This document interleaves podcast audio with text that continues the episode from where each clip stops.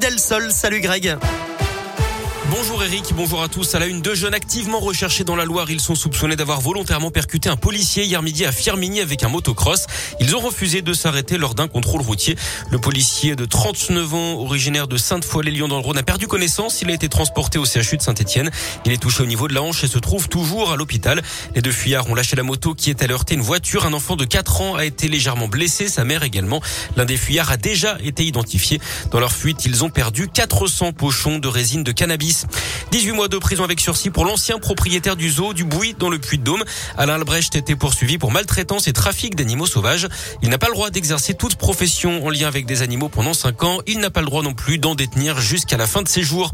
Le sport et le tennis avec la sensation Hugo Gaston, le français classé au-delà de la centième place mondiale avant le tournoi, s'est qualifié pour les quarts de finale du Masters de Paris. Il a battu le phénomène espagnol Alcaraz 6-4 7-5 alors qu'il était mené 5 à 0 dans le dernier set. Il jouera aujourd'hui le russe Daniel Medvedev, numéro 2 mondial pour une place en demi-finale.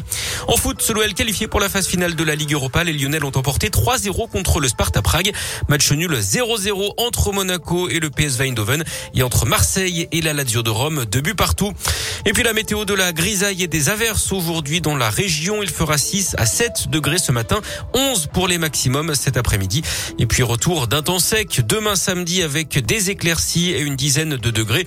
Une dizaine de degrés également dimanche là sous la grisaille en revanche.